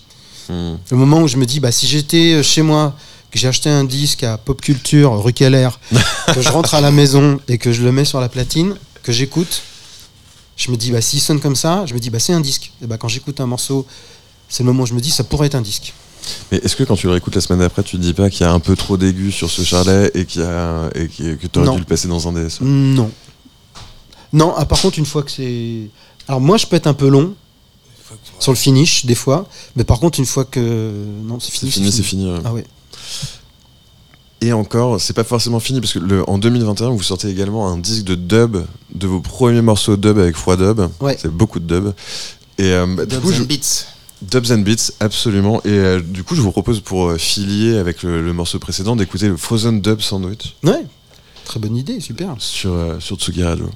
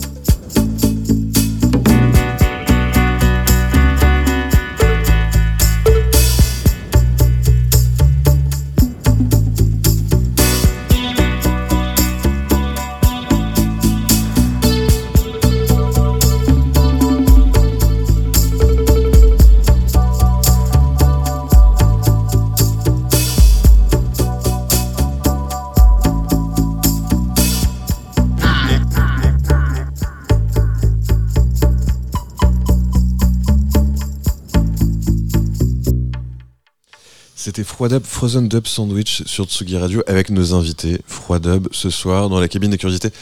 Donc là, il y a un côté un peu euh, mise en abîme que j'ai trouvé assez drôle quand, euh, j'ai vu le, disque euh, euh, chez le disquaire. Du coup, chez Babalouma, rue Jean-Pierre Timbaud, puisqu'on en est à citer les adresses des disquaires des copains.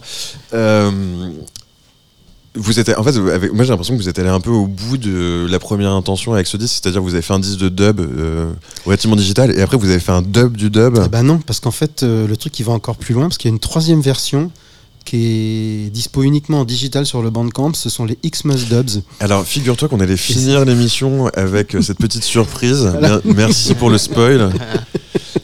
Mais, euh, On en reparle en fin mais on en d'émission. reparle en fin d'émission, absolument. Période des fêtes oblige, n'est-ce pas? C'était tout à fait à propos et un heureux hasard. Mais, euh, mais ouais, mais donc, du coup. Bah, que- vu que y a dans, ce- dans le dub, il y a vraiment cette idée que rien n'est jamais fini, hyper vite, on s'est dit, bah, plutôt que de repartir sur d'autres morceaux, euh, reprenons les mêmes et puis refaisons d'autres versions. Et du coup, est-ce que vous l'avez fait à l'ancienne, c'est-à-dire tout sur la console avec les effets en envoi, à la, à la mano Non, euh, non, non. Non, non, non. Parce que ça aurait pu être assez drôle aussi. hein. Ouais. On est Non. assez, euh, Ben, Non, parce que du coup, ça renvoie à l'urgence du morceau qui défile et envoyer les effets. ouais, mais ça, ça, non, euh. nous, c'est pépère. nous. nous, on aime bien prendre le temps. Et le côté un peu dans l'urgence, on n'aime pas trop. Mais est-ce que paradoxalement, vous réfléchissez beaucoup, voire beaucoup trop, sur euh, les idées que, qui construisent les morceaux que vous créez? Non, pas sur du le tout. moment, non. Non, non. C'est Après, Après, après, après, ouais. ça, après, ça débriefe un peu. Mais sur le moment, non. Non, parce que du coup, enfin, c'est un peu euh, l'anti-urgence, tu vois, le, le fait de euh, générer une idée ou même euh, euh, la visualiser dans sa tête et même pas la produire sur la machine en disant ah, non, finalement, c'est de la merde. Oui, mais c'est pas Et du- possible. Si tu ne fais pas, tu sais pas. Oui, mais c'est- tu, tu, tu peux- tu- enfin, Après, il y a des choses qu'on sait qu'il faut pas faire. Quoi. oui, non, bien Ça, sûr. Non, mais parce que moi, enfin, je te dis ça parce que Ouais. personnellement, ça m'arrive de, de, de, de bosser sur un morceau et de me dire peut-être que je pourrais essayer de faire ça et de l'imaginer et de me dire ah non mais en fait ça va être de la merde alors que peut-être que si je l'avais vraiment fait sur ma machine tu vois ça aurait été cool tu vois ou ça aurait généré autre chose Bah, mais je, je travaille dessus Après, on hein, est deux, nous. Donc, s'il y en a un qui a cette idée, l'autre va dire c'est quand même con de pas essayer. Souvent. non non mais Et on finit toujours par essayer, c'est le, grosso le- modo. le- le- c'est enfin de mon point de vue euh, un des avantages de, du fait d'être en duo c'est que surtout comme tu le disais juste avant le fait que vous connaissiez depuis aussi longtemps qu'il n'y ait plus d'ego que ce soit vraiment du partage euh, euh, sans filtre et sans jugement le fait de générer une idée, que tu aies une deuxième paire d'oreilles qui n'est pas la tienne, qui peut, qui, qui peut avoir un point de vue euh, aussi objectif que subjectif, c'est-à-dire objectif sur la qualité de l'idée en elle-même et subjectif euh, sur la qualité de l'idée au sein de- du morceau que vous êtes en train de créer, c'est super salvateur en fait pour le, le- le- le processus de création et pour le, Ça nous permet de travailler vite dans une non-urgence. idées. Ce qui est, euh, On, on travaille vite. Hein.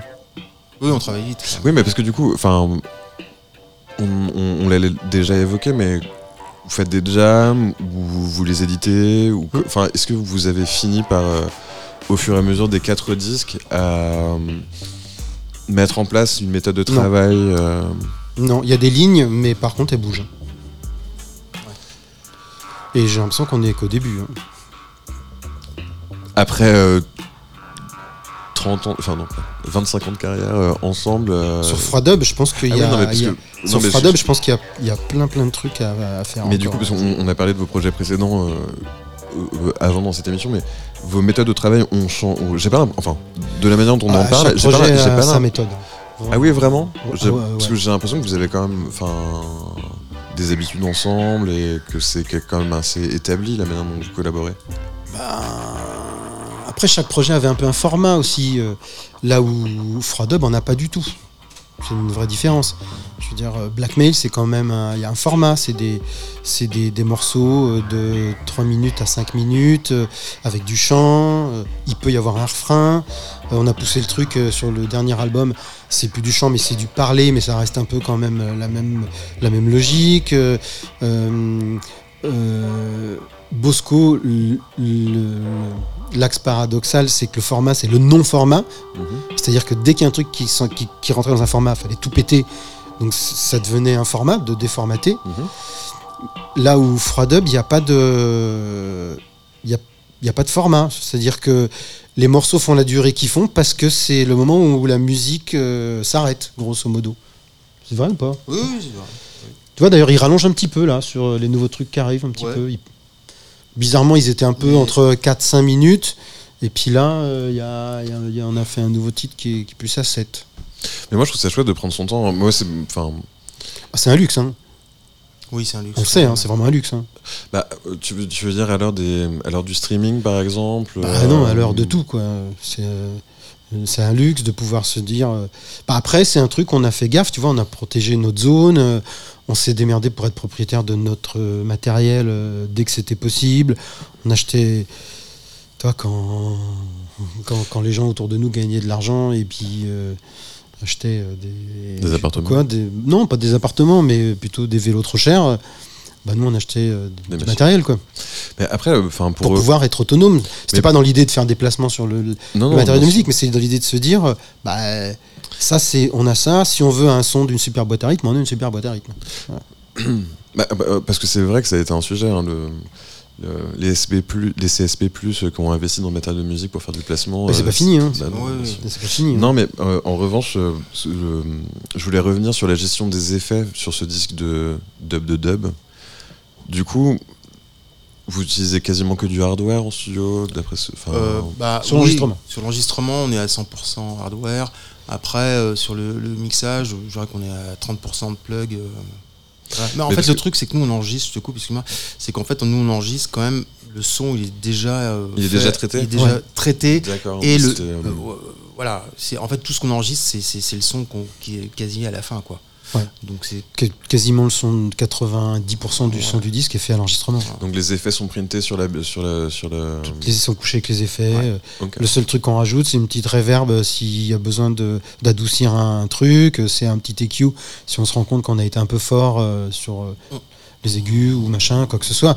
C'est juste, c'est du polissage, le mix de finale en- dans, dans le on logiciel. travaille pas L'enregistrement, euh, c'est vraiment. Ouais. en insert. en Les effets on sont bidouillés pas. en direct, euh, les, les, les délais sont travaillés en direct à l'enregistrement. les- Ah en fait, enfin, j'étais vraiment très curieux de parce que enfin tout est joué en fait, tout est joué. Tout est possible évidemment, mais euh, parce que du coup, donc il y, il en a un de vous deux qui joue les instruments et l'autre qui joue des effets en même temps et vous vous, vous naviguez à deux sur le- la même ligne ou, euh, ou- Non, il n'y a pas, y a Y a pas de méthode. règle. euh, c'est parce que c'est il y a un côté hyper punk quand même dans le fait de coucher les effets directs sur la piste. Enfin le Ouais, mais ça, Ouais, en ça, même temps, tu sais vite ce que t'as, quoi. Ça, c'est très bien. Ouais, non, bien sûr. Enfin, je- comme ça, on va vite à l'essentiel et. Ouais, ça va ou ça va pas, quoi. Non, mais Tu passes pas euh, une semaine derrière à essayer de régler un délai en te disant euh, je vais bien finir par arriver à régler ce délai. Si, si au bout de deux minutes à tourner les boutons et que t'enregistres c'est pas ça, c'est que c'est pas le bon, que c'est pas le bon réglage. ou que C'est Ouais, non, mais euh, je- c'est pour ça que je te dis qu'on on a un rythme pépère, mais on va, on va vite. hein, quand... Oui, mais parce que vous savez ce que vous voulez. Non Bah, Euh, c'est-à-dire vous qu'on- savez ce que vous voulez pas. Oui, Voilà, ça, Oui, ça, oui. on sait ce qu'on veut pas. Ça, c'est sûr. Mais c'est. euh, à peu près ce qu'on veut, mais c'est surtout qu'à force avec le temps, on sait comment utiliser euh, ce dont on a besoin et on se perd pas dans. dans- voilà. Et Non. puis, c'est de, la, c'est de la musique instrumentale. C'est pas des Oui, chansons. Donc, Mais c'est-à-dire que le il y a- seul il y a truc, un peu de voix c'est. sur les nouveaux morceaux quand même. Euh, très peu. qui hein, sont, ça reste qui toujours, sont euh, traités comme un instrument. ça Oui, non, mais même. ouais, Là, on est en train de travailler sur l'album de Charlotte Leclerc en ce moment qu'on produit pour le nouvel album. Et c'est pas du tout le même rapport euh, au truc, puisque tu es dans un cadre. euh, une chanson, tu as Ouais, une voix qui va. Tu sais qu'elle va avoir cette place-là. Donc il faut penser. Et puis euh, la musicalité doit être euh, cohérente avec euh, la voix qui va être là vraiment sur le. Magnifique Sur le morceau. transition, je te remercie Stéphane. Parce que pour l'instant, vous n'avez commis qu'un seul remix pour, pour Cosmo Vitelli, qu'on a eu la chance de recevoir aussi dans cette émission. Benjamin, si tu nous écoutes. Et, et du coup, donc vous avez fait un remix pour. Enfin, à l'occasion de son, ancien- de son dernier album, Med Head, Oui. qui est sorti sur son label I'm a Cliché, avec beaucoup de featuring de Trust de Groot, euh, qui était le- la chanteuse du groupe Plus Instrument, euh, un super groupe de synthwave euh, néerlandais des années 80. Et je vous propose d'écouter bah, le, le remix et de parler de votre approche de l'exercice juste après, parce que c'est super intéressant en général. Mm. À tout de suite sur Tsugi Radio.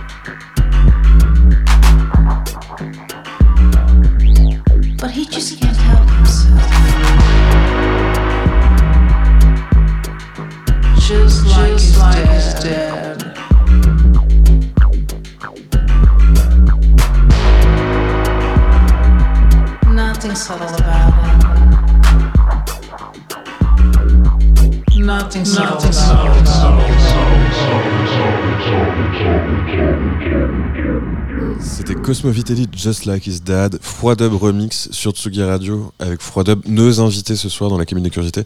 Comment est-ce que vous avez approché l'exercice du remix? Parce que c'est le, donc c'est le premier que vous avez commis avec, euh, avec ce projet. Comment est-ce que vous l'avez, euh, comment est-ce que vous l'avez travaillé en fait que vous, Comment est-ce que vous avez pas de différence.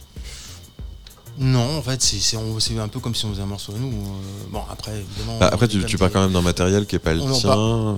Oui, oui, mais je veux dire, on, on écrème pas mal de choses. euh, c'est vrai que sur le remix de Benjamin, on- c'était assez fléché en fait. hein. Le, le tempo, euh, on n'a pas eu à accélérer ou à ralentir plutôt, parce qu'on a plutôt tendance à ralentir. Euh, c'est- Non, c'était. c'est- ouais, ouais, c'est c'est un peu comme si on faisait un truc. euh, Ouais, on a travaillé comme d'hab. ouais. Pas de, pas de différence.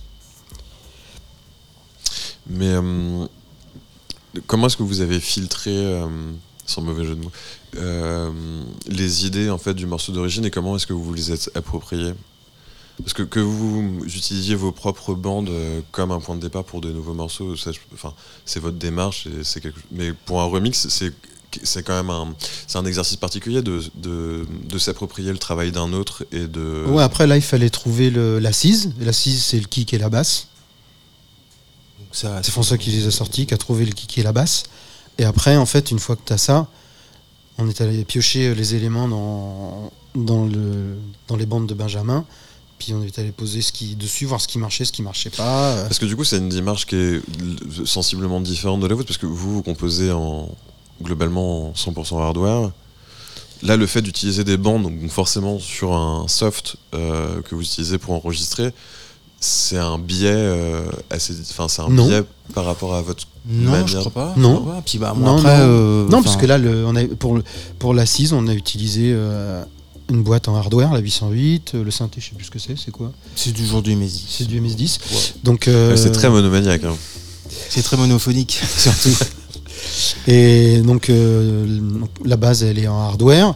Et puis après, on est allé prendre les petits bouts de voix, les petites punches de Ah. synthé. euh, Les voix, en fait, on les a ressorties dans, des, dans du hardware, des effets hardware, et qu'on a repassé euh, via notre table. Donc, globalement. Oui, euh, oui, après les Oui. trucs, on sont retraités dans. dans- Du coup, la- l'appropriation, c'est aussi le fait de transiter par vos périphériques et. euh, oui, je pense que c'est pour tout le monde la même chose. hein. Bah, je crois Enfin, pas. je ah pense bon qu'il y a plein de gens, tout reste dans la machine et puis Ah. euh, Bah, ils plug, ils plug, ils plug. Ouais, ouais. Non, non, nous, on, nous ça ressort dans notre On univers matériel et Ça, puis ça c'est- retourne dans l'ordi. Voilà. Bah, je pense que ça dépend des moyens de chacun. Effectivement, vous, Oui, avez, vous avez la chance de faire de la musique depuis longtemps et d'avoir touché du matériel qui coûte cher aujourd'hui. Et Oui. le fait de l'avoir en dur, c'est. euh, Oui, mais après, il n'y a pas de règle non plus. hein. Moi, Non, je non, dis à mais- des copains euh, qui ont trois trucs, je dis, mais tu peux faire un truc tellement génial avec trois bouts de trucs. euh, Ah ouais, non, mais bien faut sûr. pas, faut pas fantasmer le, le hardware non plus. hein. Non, et puis même, enfin, aujourd'hui, euh, on peut- enfin, moi, enfin, personnellement, j'adore les deux, mais euh, on peut recréer, enfin, même si c'est pas exactement la même chose que la machine, on peut recréer un peu l'esprit euh, des machines en plug. Enfin, par exemple, on parlait d'Universal Audio euh, tout à l'heure euh, en off, mais ils ont fait un super, un super travail sur plein de, plein de reverbs, par exemple, les, les- les lexicons, par exemple, qui sont des, des reverbs Oui, oui. Bah, les reverbs, c'est ce qu'il y a de mieux hein, en plug, moi, je trouve. Ou même la, la MS, ils l'ont refaite et elle est vraiment très très bien. Je trouve que c'est ce qu'il y a de mieux. Puis en plus, c'est tellement précis, un peu à régler quand même les reverbs. Si, si tu compares les plugs d'aujourd'hui à ceux d'il y a 20 ans, c'est sûr que le, le gap est énorme. Quoi. Non, non, c'est sûr. et- Mais après, effectivement, tu as aussi l'esprit de la machine. Tu vois, moi, je pense à un effet comme le euh, Ursa Major Space Station. C'est difficile à refaire, tu vois. Il y a vraiment un caractère. on l'a en hardware. vous, vous- vous allez devenir désagréable. Et, euh, mais Je te dis pas combien je l'ai acheté. Ça va te faire. Je l'ai acheté il y a longtemps. Donc je l'ai acheté vraiment pas cher. J'ai pas envie de savoir. Sur eBay. Mais, euh, mais non, mais enfin, mais, euh, figure-toi. Que- J'étais à la plage quand j'ai gagné l'enchère. Je m'en souviens. Mais comme quoi, c'est un truc assez majeur, finalement. Ah bah oui. Ah bah oui, oui. C'est Cosmo Vitelli qui me l'avait conseillé cette machine. Il est d'excellents conseils, Benjamin. Ouais, qui m'avait dit Mais, va euh, écouter, va écouter. J'ai écouté, j'ai fait ah ce serait pas mal. Mais du coup, cette, cette fièvre du matériel, c'est quelque chose qui vous stimule toujours encore ou c'est quelque chose qui est derrière vous et vous travaillez avec le matériel que vous possédez, que vous connaissez par cœur? Il y a moins de fièvre du matériel. hein. Ah ouais, Euh, moins de enfin, il y a moins de fièvre du matériel à cause du compte en banque aussi et de l'augmentation du, matériel. Quoi. Je veux dire, euh, moi, ah, c'est vrai qu'à l'époque, c'est- il y avait quand même des trucs qui, qui coûtaient euh, 10 fois moins cher. Ah ouais, mais puis en fait, je me rends compte qu'on a acheté quand même les machines qui nous correspondent. hein. Oui, oui. Ce on- qu'on aurait pu acheter euh, Mais c'est vrai que par exemple, une on a- 909 à la place de la 808. Ouais, ça ne correspond ça pas. aurait été un Et- autre, un autre froid de- C'est comme la ça. version de Marvin Gaye en 909. euh, C'est ça, c'est comme imaginer 808, Marvin Gaye une mais 909. il y a une version qui est sortie comme ça, c'est- Ça épouvantable. Ça a pas. non, mais Voilà. je suis curieux, du coup, je la connais pas. Ouais, moi non plus, je vais aller écouter. Sur le papier, je suis assez curieux. Mais euh, non, parce qu'après, il y a- des marques, par exemple, euh, je pense à Warm Audio ou, ou, Audio Escape, je crois, aux États-Unis, qui refont aussi du, euh, du matériel euh, vintage, classique, type. Enfin, pour Audio Escape, il me semble qu'ils font des Pultec euh, pas trop chers. Warm Audio, ils refont pas mal de phasers Mutron en pédale, trucs comme ça, enfin, qui sont. De qualité. Bah, c'est pas mal, ouais. Ouais, ouais. Ouais, ouais. Oui. Non, après, il y a quelques références, il y a quelques trucs qu'on n'a pas, et je me dis des fois, ah, ça serait j'aimerais vraiment bien qu'on les ait, quoi. Donc, euh, Comme j'ai- quoi bah, un DX7, on n'a pas de DX7. Mais ça, c'est pas si cher. Non? Non. Mais bon, c'est l'idée de se dire euh, qu'il faut en acheter un et que, que quand, on, quand on aurait pu l'acheter, euh, ça valait euh, 80 ou 100 euros. Mais pour revenir au matériel qui ne correspondait pas, on avait, c'était quoi Un Jupiter 6 Ouais. Et en fait, c'est une usine à gaz, ça nous a vite Et-. Et, euh, Très techno, très techno. trop techno pour nous. Alors que le 4 est bien mieux. Oui, si tu Et veux. c'est en fait, on l'a échangé contre une 808. Voilà. Et Ah, mais c'est- meilleur échange. Voilà. Et c'est pour Et ça, ça, que nous correspondait un peu plus, en fait. Voilà. Mais assez vite, ce, ce Jupiter, euh, ça, ça marchait pas, quoi. Il y a un truc, Et du euh, coup, enfin, v- donc, votre approche, c'est plutôt l'approche hardware. Mais euh, qu'est-ce qui vous stimule? C'est le fait d'avoir l'instrument au bout des doigts ou c'est vraiment le, par exemple, le- l'aspect programmation vous intéresse pas du tout et vous voyez pas du tout ça comme le Il y a le côté tactile, en fait, tu fais pas la même musique quand tu, quand tu tripotes un instrument que quand tu tournes les trucs à l'écran avec une souris. Mhm. Je, ça, j'en suis persuadé. Hein. Si j'en vais demander à un mec de construire une chaise avec un plugin, il va en chier. hein. Donc, euh, c'est juste que je. Bah, pour- il peut en pour- faire les plans. Voilà, c'est ça. Mais ouais, ouais, non, je suis pas, je suis pas très Soul Lewitt, moi, dans le dans l'art Non, non, contemporain. mais je- Je suis pas très. je- Non, mais, non, mais c'est, c'est- c'est- c'est- on, on rigole, mais c'est vrai que quand le- la façon, l'instrument que tu utilises définit aussi la, comment tu fais de la musique, je crois. Ah non, mais je suis tout à fait d'accord. Et Notamment- on aime bien tous les deux se dire. euh, Et puis alors, il y a, y a des petits, on a des, y a des petits cérémoniales aussi, parce que on a, vu qu'on n'a pas un grand local, on a une espèce de fourre-tout au fond où on a plein de- entassé des synthés, des effets, des machins. Et quand on travaille, à un moment, on- on- ça bloque, on n'a pas ce qu'il faut, on se dit ah il faudrait tel synthé. On se dit ah d'accord. Alors le temps qu'on aille le chercher, le sortir, le machin et tout. Il y a les... Ça continue à discuter, tu vois. Mhm. Ça permet. Donc il y a un petit cérémonial de le temps de sortir le bordel, le machin, de le, de le brancher et tout. On continue un peu à sur la lignée d'analyser pourquoi ça marchait pas et tout. Non, mais c'est super intéressant. C'est pas mal de- d'avoir cette espèce Ah de, de sas de, de Non, pensée entre non, mais c'est le, super. le, le truc qui marche pas et la possibilité d'aller vers quelque chose qui marche. C'est assez intéressant. Ouais, et puis en fait, du coup, discuter de, justifier, enfin, de, de justifier le fait de sortir telle ou telle machine. Pour, Ouais, parce que ça nous est euh, arrivé des fois que le temps de le sortir, il y a une autre idée qui était arrivée Et on l'a pas sorti. et on le sort plus. Et hop, il repart vers autre chose. Non, mais c'est trop chouette. Mais après, je comprends tout à fait. Après, je comprends aussi, tu vois, par exemple, pour euh, des, musiciens euh, euh, débutants qui n'ont pas forcément l'argent pour investir dans le hardware ou l'envie, tout simplement, parce qu'ils sont nomades ou parce que. ou, ou par- ou parce qu'ils n'ont pas la place chez eux. c'est aussi chouette au- aussi de pouvoir avoir des. bah, des synthés de légende, entre guillemets, au bout de la souris, tu vois. Oui, oui, oui. ah bah, non, non, Sachant, mais que maintenant, sachant que tu peux aussi euh, émuler euh, les contrôles de la machine sur des claviers maîtres, tu vois. En Ouais. Après, moi, tout, tout ce que je dis, toujours, c'est dans, c'est dans le spectre de nous, notre façon de faire. Euh, et c'est c'est pas un truc euh, définitif et qui ne s'applique pas euh, en générali une générali- généralité. hein. Non, non, non, bien sûr. Non, mais je comprends. Parce que moi, enfin. L'émission n'est pas faite pour parler de moi, mais je, je vous, je vous confie mon, mon expérience personnelle. Moi, quand j'ai commencé à faire de la musique, j'avais pas du tout d'argent. Du coup, j'ai commencé avec des plugs, ce qui m'a complètement emmerdé. Parce que j'avais plus l'impression de faire de la programmation que de faire de la musique au Oui. final, tu vois, pour essayer de recréer les sons des disques que j'écoutais et, et qui était quasiment impossible à refaire parce que Mm. c'était. il y a- Bah oui, Donc t'as as perdu un peu de spontanéité de, et de et de Ah, mais totalement. d'envie. Et puis surtout, de- c'était c'était il y a 20 ans, tu Ouais. vois. euh, Mais ce que je disais, c'est qu'il y a 20 ans, c'était pas du tout les mêmes qu'aujourd'hui. C'était pas du tout les mêmes Et- plugins, effectivement. Ça devait être un peu chiant quand même. Et, mais du coup, c'est ce qui m'a fait euh, euh, décider d'économiser pour euh, m'acheter mon premier synthé. C'était un SH101 par exemple. Très bon choix. Et, euh, Et ça a changé ma vie en fait, Ouais. tu vois. Donc effectivement, Oui. je comprends tout à fait. Mais je comprends aussi qu'aujourd'hui, vu les prix euh, prohibitifs euh, du Bien sûr, matériel, bien sûr, bien Ah sûr. bah c'est même plus envisageable. euh, C'est mais, mais, presque, tu vois, même les, le fait d'utiliser des boutiques euh, comme enfin les recréations. Marche très bien. bah, en live, j'imagine. Ah non, même en studio. hein. Ouais, Ah ouais, ouais, c'est ouais, vrai en boutique. Ouais, ouais. Alors en, en live ça marche très bien, en studio c'est bien aussi, mais c'est c'est moins, euh, moins performant que pas performant. Bah, c'est pas pas loin, pas loin. On parle du 106, par exemple du. Juno 106. Ouais. Ah oui, on parle que, enfin, on a, non, on a que le 106. 106 euh, De slash 60. Ouais. Ouais. JU 06, machin. Non, mais juste, euh, juste le fait d'avoir les, effectivement les, les doigts sur les faders, ça permet d'être quand même plus euh, proactif par rapport au. Bah, si t'as une bonne pince à épiler, ouais. Effectivement, c'est c'est assez petit. Mais, enfin, mais c'est cool d'avoir les doigts dessus, en tout cas, Oui, enfin, oui. plutôt que plutôt que d'être au clic à la souris, de faire des automations dans tous les sens où tu sais pas vraiment ce que tu fais. Et puis il y a un truc un peu tout con, c'est que à la souris, tu peux bouger qu'un bouton en même temps. hein. Et quand tu l'as devant toi, tu peux tourner deux boutons en même temps. tout à fait. Non mais c'est c'est pas rien.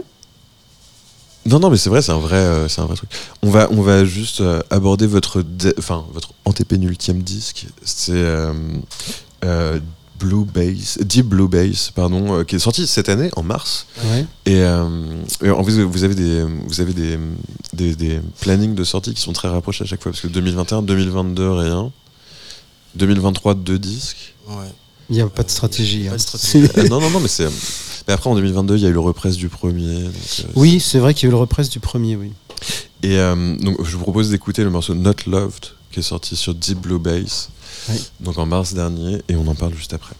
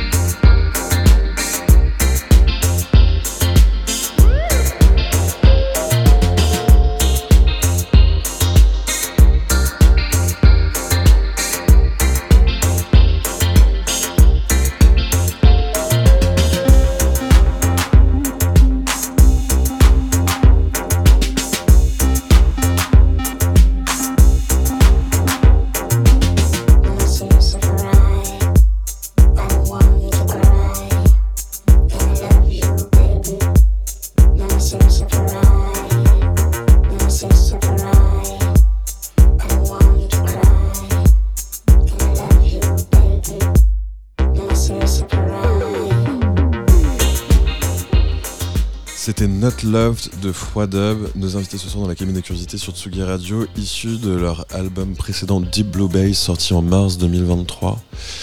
Euh, en fait, cet album vient consécutivement donc, euh, au premier disque et le dub du premier disque euh, finalement. C'est comment est-ce que, enfin, Dubs and Beats, pardon. Comment est-ce que vous, enfin, c'est une filiation naturelle en fait. Vous avez continué de produire des titres et c'est venu ou c'est vraiment un, Ah, un autre parti pris narratif Non, euh, non, par non. rapport à l'épisode précédent. Ce- euh. Celui-ci est un peu dans la continuité du premier quand même. En termes de son, d'esthétique. euh, Et, et genre, on a sorti le disque quand on a eu six morceaux. C'est aussi simple que ça. Ouais, en Ouais. fait, on fait pas de disques longs. Enfin, longs. C'est-à-dire que là, a c'est pas de- plutôt des mini LP, on va dire. On n'a pas de chute, que euh, des- on n'a pas, de- on n'a pas de stock. euh, Comme... Là, il y a un label qui nous a dit qu'ils étaient intéressés pour sortir un disque. On leur a dit, ben non, on n'a pas de. On n'a rien, quoi. Faut, faut qu'on fasse un disque. Faut qu'on enregistre des morceaux, quoi. Mais après, le, le fait que vous sortiez vos disques chez vous, est-ce que ça vous intéresse d'aller de sortir, de sortir des disques chez d'autres labels? Bah oui, c'est une expérience. Bah ouais, ouais. C'est assez chouette, je pense. Ouais. Ouais, après, toujours, euh, euh, comme je te disais, moi, le côté rentrer dans un planning, euh, ça, ça me saoule. hein. Bah ouais, non, mais, non, mais c'est- Mais- enfin, mais- le, fait- le fait mais- d'être en contrôle, le fait d'avoir la liberté totale de, de l'output euh, du, du projet. Oui, euh, non, mais ça c'est super. Mais après, c'est vrai que par contre, on est hyper limité en promo, on est hyper limité en. Alors, on se débrouille bien, on a un super bon distributeur. euh, euh, les vinyles, ils sont hyper bien distribués, on les trouve partout euh, dans les bonnes boutiques là où on a envie que ça soit. Mais c'est vrai que. Euh, on aimerait- moi, j'aimerais bien qu'on ait un- des gens, un partenaire ou un label ou je sais pas quoi, qui pour nous aider à, à développer le truc un peu sur la promo et ce genre de choses. quoi. Mhm. Oui, parce que c'est vrai que c'est, enfin, c'est tout le pan, euh, enfin, c'est le, le travail invisible euh, qui rend visible finalement euh, Ouais. la, la promo. Ouais, mais c'est vrai que oui, nous, on a aucune. Enfin, la promo, c'est qui Mais, en- c'est mais pas- après, enfin, comme vous le disiez précédemment, le, le- le premier disque que vous avez sorti, il s'est écoulé en deux mois. euh, c'était hyper confidentiel euh, et pourtant euh, tout le monde, tout le monde se l'a arraché et tout le monde en parle. Enfin, ce, ce refil de disque ou le, ou le, ou le conseil. Bah, parce ce qu'il est bien. Je. Non, non, J'ai mais envie d'y croire mais ce c'est je- ça qui ce- fait ce que. je veux dire, c'est que c'est pas parce que vous avez pas, pas de PR que le- la promo, elle se fait pas Oui. euh, naturellement, en fait, de manière organique. Oui, non, mais après ça, ça se passe bien. hein, c'est... Mais par contre, euh, il y a un moment où il faut un tout petit peu organiser quand même euh, derrière. Oui, oui, euh, envoyer un peu à des gens quand même, quoi. Parce que nous, notre mailing promo, il est vraiment tout que ça, il n'y a rien. Donc, Mais pour revenir au disque, moi j'avais noté, enfin en tout cas lorsque je l'ai écouté, j'ai noté qu'il y avait un, plus un retour pour moi vers des racines plutôt anglaises du dub sur ce morceau, alors que le, le premier, enfin les, les premiers, enfin les deux premiers Oui, je que tu veux c'était- dire. c'était un Oui. peu plus euh, bah, parce qu'il est un tout petit peu Personnel. poppy. peut-être. Est-ce que le, le dub anglais ou la- le reggae anglais est, est un peu poppy? Et c'est le morceau le plus poppy qu'on ait.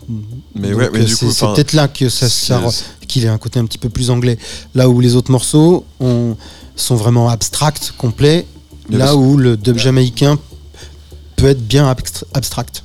Parce que du coup, moi, ça me rappelait aussi. Enfin, du coup, je voulais vous poser la question de. Ça me rappelait de certains moments de Toulon Sportsman ou euh, de Où is the Roll Ouais. euh, à certains moments. Et est-ce que, par exemple, c'est quelqu'un que vous avez écouté quelqu'un Ah bah que ouais, Ah c'est, oui, oui, bah c'est oui, super. Zéro, là. C'est sûr. Bah oui, on a des coups. Enfin, quand euh, avec le, bah, le loser, euh, loser, enfin le, ouais, le, le, le premier scream, Mhm. il y a un avant et puis il y a un après. hein. Et puis il y a- derrière, il y a le My Bloody Valentine qui sort. euh, Et là, quand il y a ces deux trucs à deux ans d'écart, même pas, un an d'écart, je sais plus. Euh, Ouais, enfin, c'est le début des années 90 globalement. mais, ouais, euh, 89, 90. Et là, c'est Mm. quand même deux gros morceaux euh, qui mixent euh, dub culture, euh, Mm. club culture, dub, euh, euh, électro, euh, Backroom. backroom, Ouais, backroom, en- esprit total. anglais, tempo lent. euh, c'est des trucs, mais ça, on s'en remet ce qui est pas. assez- hein. Ce qui est assez marrant, c'est qu'aussi, lui, enfin, il y, y a quand même pas mal d'organique aussi euh, dans, dans les productions. Tu vois, enfin, il y a des boîtes à rythme, notamment, je pense aussi à quelque chose de plus récent qu'il a produit, c'était Zias Fodel, c'est avec son ingénieur du son, Ouais. Tim Fairplay. Ouais, ouais. Il y a beaucoup, enfin la, la base c'est globalement une 808 comme vous, euh, même s'il y a des accents qui sont beaucoup plus euh, Mhm. rock, post-punk en tout cas. euh. mais il y a beaucoup de choses jouées à la main par-dessus. Est-ce que c'est pas quelque chose qui vous attirerait, euh, par exemple, de, de, de jouer des, de jouer des percus, par exemple, à la main Ah bah il y en a. Ça, bah sur le dernier, sur, euh, Sur Sync Unity, il y a des vrais percus. Ah, ok, cool. Ouais. Non, mais il n'y a pas les fiches techniques des disques. Non, non, euh, mais non. après, après, on n'est pas des, des- des musiciens hors pair. Je veux dire, euh, en, en termes de Ouais, mais c'est cool. technique. Ouais, mais ça participe aussi au, Ouais. au- à la Ah bah oui, oui. saveur de la. Bien sûr, bien sûr, bien Ouais, sûr. ouais, non, il y a des percus. euh, Bah, les tambourins, là, par exemple, sur le morceau que tu as mis tout à l'heure, c'est un vrai, le, sur le, le dub de Frozen euh, de, de Mais c'est Sandwich. Moi, je trouve ça super. Enfin, que c'est- il y a un côté test and learn euh, dans la pratique du home studio et effectivement le, fait d'être autonome pour la, création et la composition des, des morceaux, ça t'invite à essayer des instruments dans lesquels euh, tu n'es pas proficient. Ouais. Et, euh, et- mais ça participe euh, à l'expérience et ça participe aussi à l'identité des morceaux. Et moi, je trouve ça super chouette. C'est gratifiant quand même de jouer, même, même, même si tu maîtrises pas euh, tel élément de percu ou, ou tel instrument, de pouvoir sortir un truc qui te plaît euh, et ouais. l'intégrer dans un morceau. Il y a un truc euh, Ah oui, d'appropriation et de. Oui, oui, après, c'est juste, il faut que le résultat soit bien, c'est tout. hein. Ouais, ouais, non, mais seul le résultat compte. Oui, voilà, non, non, mais Mais- je veux dire, il y a l'expérience, le moment de le faire, qui est marrant et tout. Et l'ordinateur pour tout recaler. L'ordinateur un peu pour Oui, mais, ça, mais ça, en fait, mais ça, c'est un peu le, le- le luxe d'aujourd'hui, tu vois. Enfin, effectivement, avant, tout le monde enregistrait sur bande, euh, ça coûtait extrêmement Il cher. fallait être techniquement assez bon, quoi. Ouais, non, mais bien sûr. Ouais. Enfin, même dans l'histoire de la musique enregistrée, globalement, les, les- les musiciens de studio étaient des grosses brutes euh, qui faisaient une prise, voire deux, et, et basta. En Ouais. fait, aujourd'hui, ça coûte peanuts de faire 100 prises. Enfin, tu peux ne pas être euh, guitariste et réussir à enchaîner euh, de- de- enfin, ta partie de guitare euh, au bout de 100 prises. euh, Voilà. Et c'est Remonter sur 24 pistes. Ouais, et puis cutter, enfin tu peux, enfin bref, mais c'est c'est quand même super pratique et c'est, Ouais. c'est- je trouve ça super euh, important dans le l'accessibilité de la créativité en fait, de pouvoir, même en étant un piètre musicien, pouvoir faire de la musique en prenant le temps de le faire en fait. Ouais, bien sûr. Ouais, je, trouve ça, je trouve ça super intéressant en Ouais, fait. bah ouais, c'est ça, c'est un des bons côtés du de la démocratisation du matériel d'enregistrement. et les mauvais côtés du coup. Bah que, que tout le monde fasse de la musique comme tout le monde est DJ aujourd'hui. Non, que, Non. non, mais que beaucoup de gens Non, fa- non. utilisent le matériel comme il est montré dans le tuto qu'il faut l'utiliser, et puis que tout le monde ait le même son, quoi. Un petit peu. Ah, mais c'est paradoxal parce qu'en plus c'est une sorte de couteau suisse ce logiciel. Enfin je sais pas, vous, travaillez sur quel logiciel vous Le, le jig jig, en studio et live en concert. Makes sense. Mais euh, non, mais je comprends tout à fait parce que que ce soit Logic ou Pro Tools, qui sont sensiblement les mêmes logiciels, mais pas des mêmes développeurs. Enfin, c'est en tout cas c'est la même architecture derrière. Mm. Tu peux tout faire avec. Et effectivement, euh, je sais pas si c'est le phénomène des tutoriels YouTube ou en tout cas le, le- cette espèce d'enseignement online euh, qu'on peut recevoir qui fait que tout le monde a tendance à l'utiliser de la même euh, de, de la même manière parce que c'est la manière dont il veut utiliser. Le, le matériel. Mais c'est vrai qu'il y a une, pas. cer- une certaine uniformisation. Après, Et- c'est une vraie question que je me suis posée depuis longtemps, nous, hein, sur ce qu'on fait, parce que j'entendais des fois des gens- 20 disques qui sortent, ils ont le même son. Nous, on est incapable de, de faire le même son qu'un autre disque. Enfin, on n'y arriverait pas, vraiment. Non, mais je comprends. Après, il y a- Je- il y, a une dimension on- super anglo-saxonne là-dedans, parce qu'il y, a y une dimension euh, très euh, marketing commercial où c'est le son du moment. Du coup, on va mixer Oui, comme mais le, moi, si, le je- oui, mais, si, on, si on nous disait fait- faites-le, on n'y arriverait pas. Mais personne te le demande. Du Oh, coup, si, on nous l'a déjà demandé. Bah oui, évidemment, dans les années 90, on nous demandait des remix house. Ah ouais, non, et on rendait des trucs euh, qui étaient tout sauf de la house. Et on essayait, et on essayait, hein. Vraiment, on essayait, on y mettait de la bonne volonté. On se dit, bah merde, on va y arriver, quoi. Si tout le monde y arrive, on, on bricolait un truc, puis c'est- ça marchait mais- pas. mais c'est vrai que enfin, il y a une sorte de course à l'armement du mix, tu vois. euh, par, par rapport, euh, enfin, je, je pense qu'aujourd'hui en plus c'est complètement dénué de sens parce qu'effectivement t'as la musique qu'on entend aux Grammy Awards et la musique euh, des labels qu'on écoute. euh, Oui, alors ce ça, c'est le truc qu'il faut, ce- il que faut ce- pas tout mélanger. que ce- hein. que- Ouais, non mais c'est ça, tu vois. Donc en fait t'as as aussi ces mixeurs là, enfin tu vois le qui bossent beaucoup, mais avec euh, bah, la, la variette en fait euh, qui est représentée aux Grammy Awards, et t'as les mixeurs euh, beaucoup plus indés ou les ou les réalisateurs de disques beaucoup plus indés qui font le son qu'on aime finalement, tu vois. Et c'est globalement pas du tout la même approche, mais c'est vrai Ouais, que puis sans aller jusque-là, c'est des, des mondes quoi, différents. Donc il faut, il, faut, il faut, faut, faut choisir de vivre dans le monde où tu as ta place. quoi. C'est rien. ou créer ta place euh, dans Oui, ou trouver ta place. euh, quand toi, tu parles des Grammy, là, je crois que. Oh, Je lisais un truc l'autre jour, on en est rendu où maintenant le- le- l'univers du mixage des tubes pour l'industrie américaine est segmenté maintenant quasiment par instrument. Genre, il y a des mixeurs voix qui ne mixent que les voix.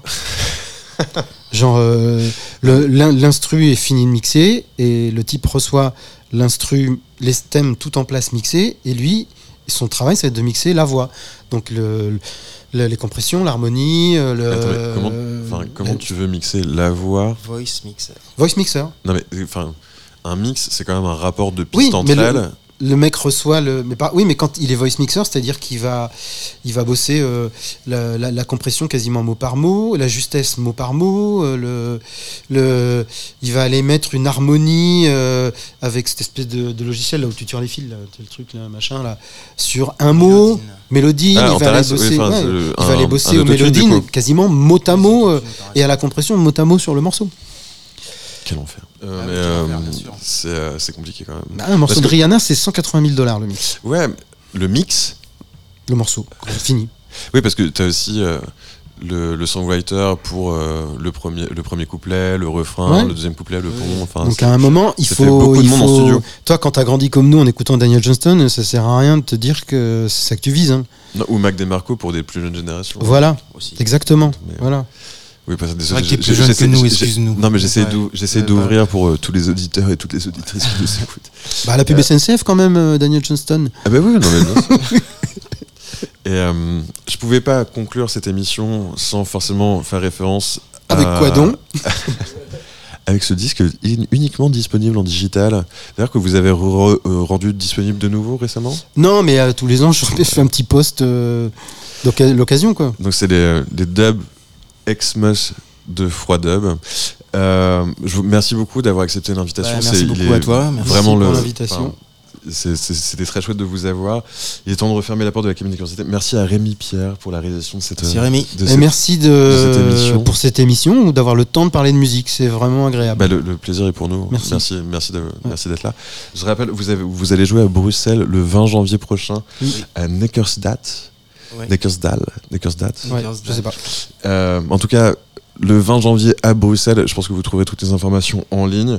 Je rappelle votre dernière actualité, c'est le- la, der- le- la sortie de votre dernier disque Sync Unity qui est sorti le 1er décembre sur votre label de l'audio, label à checker absolument. Et euh, donc on se quitte avec Shotgun Xmas Dub et merci et on se retrouve l'an prochain. Merci. Ciao. Ciao.